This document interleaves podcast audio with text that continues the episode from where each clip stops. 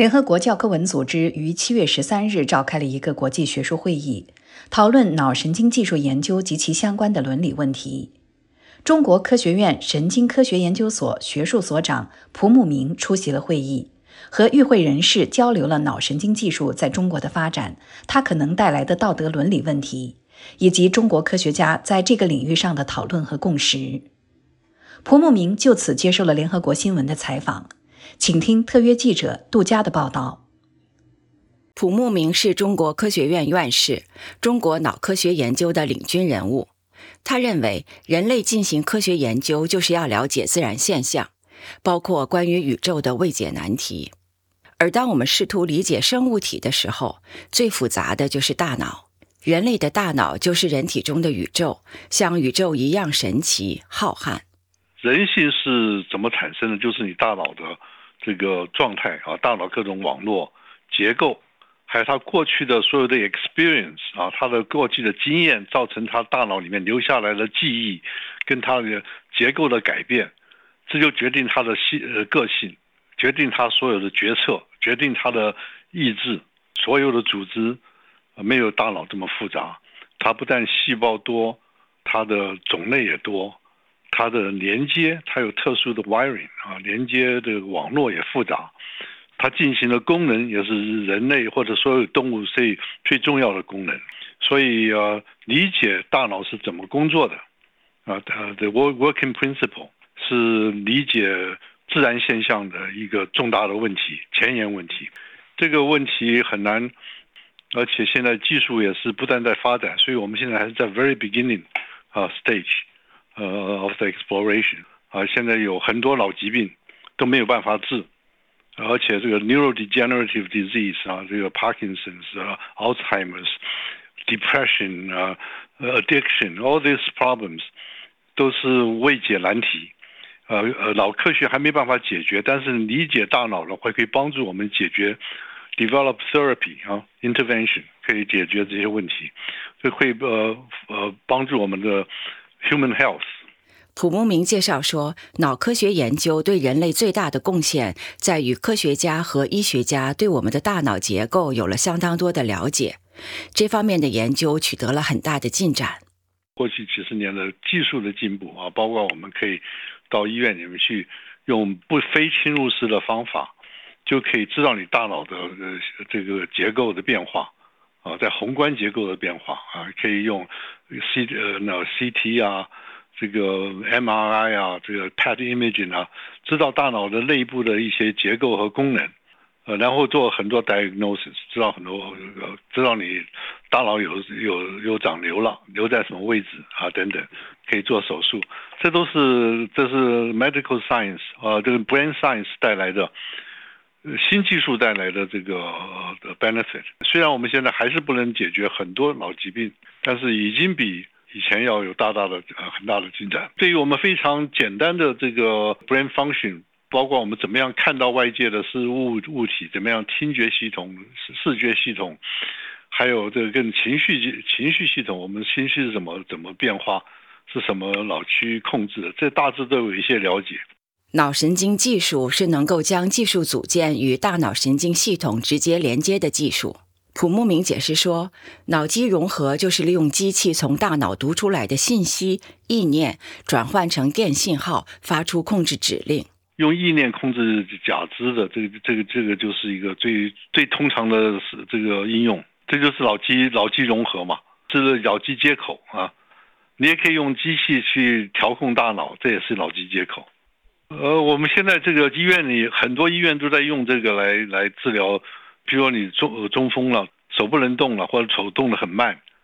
他就给你打这个在头上打这个磁磁场啊，这个 transcranial magnetic stimulation（TMS），打在你的大脑皮层，它就可以帮助你恢复你的这个运动智运动智能。这都是非侵入式的，你就在头骨外面，呃，用这个磁场打这个磁场来来。激活你的大脑。最终，脑机融合技术发展到极限，机器可能控制大脑的活动，致使人失去自主能力。如果没有道德护栏，这类技术就会带来风险。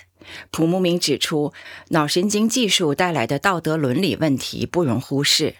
什么时候你可以用这个技术？你用这个技术有没有得到病人的同意？病人知不知道用这个技术会他有害？有有多大的害处？有多大的好处？这都是这都是一些伦理的问题啊！你做在他呃病在人的大脑上做一些研究，你可以有什么研究可以做，什么研究不能做，会对人有伤害？这都是这都是呃需要有 ethical criteria。你任何的技术都是能够改变人的大脑，或者是干预人的大脑，都是一些有伦理的问题。包括吃药嘛，你吃药，你说你你吃药可以帮助睡眠，这个当然是好事。但是你只要吃药能够帮助你增强你的记忆、增强你的能力，这个认知能力增强的药，那你去考试就比人家考得好。Enhancing the function，这个也有 ethical 的问题啊。每个国家的社会习俗和宗教信仰各有不同，道德伦理标准也不尽相同。普慕明强调说，各国科学家在做医学研究时，都在遵循国际伦理标准。当每个国家有可能有有这个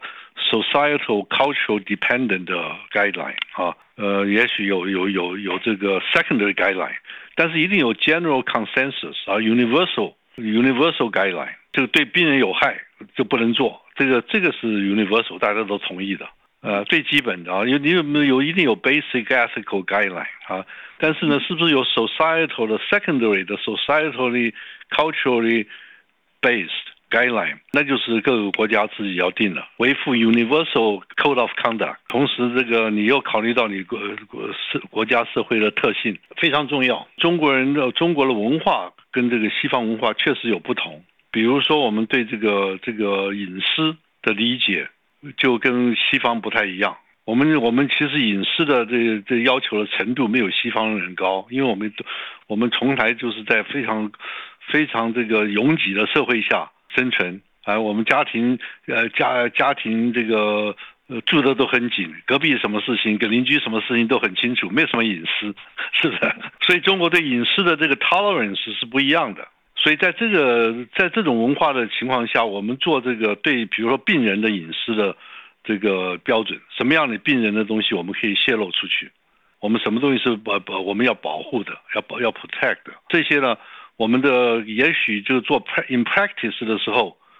没有西方那么严格严谨，但是我们现在的要求，这个政府的要求跟我们这个 medical community 的要求是跟国外一样的，这个还有 right to know。Patients right to know，他你要做什么事情，他必须要知道，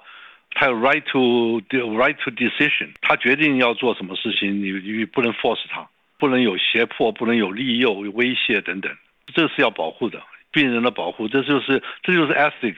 ethics 一部分嘛，就是这种 criteria 就必须要要严格遵守啊，全世界都有，全世界都是一样的。普慕明还指出，除了维护国际准则，脑科学研究领域的国际合作交流、成果分享也是至关重要的。脑科学技术啊，非常困难，研究出来技术通常都是全世界在应用的，在使用的。有些新技术的它的这个传播啊，propagation 啊，assimilation 啊，是是非常重要的，就是大家能很快的得到新结构，呃，新的知识，呃，很多 data 出来，data sharing 是很重要的一个东西。像我们这个今天就昨天晚上，中科院的神经科学研究所发表了一篇呃这个很重要的文章，呃，这个在 Cell 上面是中国十六个单位。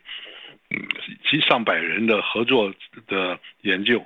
关于大脑结构啊，是猕猴猕猴的大脑皮层的细细胞分型类型的研究，空间的分布等等，在 Cell 上发表。这个这 Cell 是最最好的杂志了，在生物学界。这个出来之后，我们所有 data 都是啊都是 online，所有 data 都是全世界可以 accessible。很多我们还没有分析的结果，他们别的国家的科学家看到，他可以继续去分析。谈到脑科学和人工智能研究的关系时，蒲慕明指出，两者是彼此互补的。脑科学研究可以帮助人工智能的设计，但人工智能和人类大脑的智能仍然是不可相提并论的。因为人工智能最终的目的就是要有高智能嘛，人脑是最高的智能嘛。所以就是帮助人工人工智能变成一个通用的，像人脑一样可以做各种决策，这样子的这个智能，现在还差得远了。你现在看哪没有一个机器人像人呢？它它是一个简单的一个单单用的智智能，专用的智能，在比如说语言交流可以。你叫他把所有的信息整合成来，像我们那个看、听、写什么这个所有的这个功能都在一起的，这样子的机器人还早呢。未来数十年，嗯，是是是不可能超过人脑的。以上是联合国新闻特约记者杜佳的报道。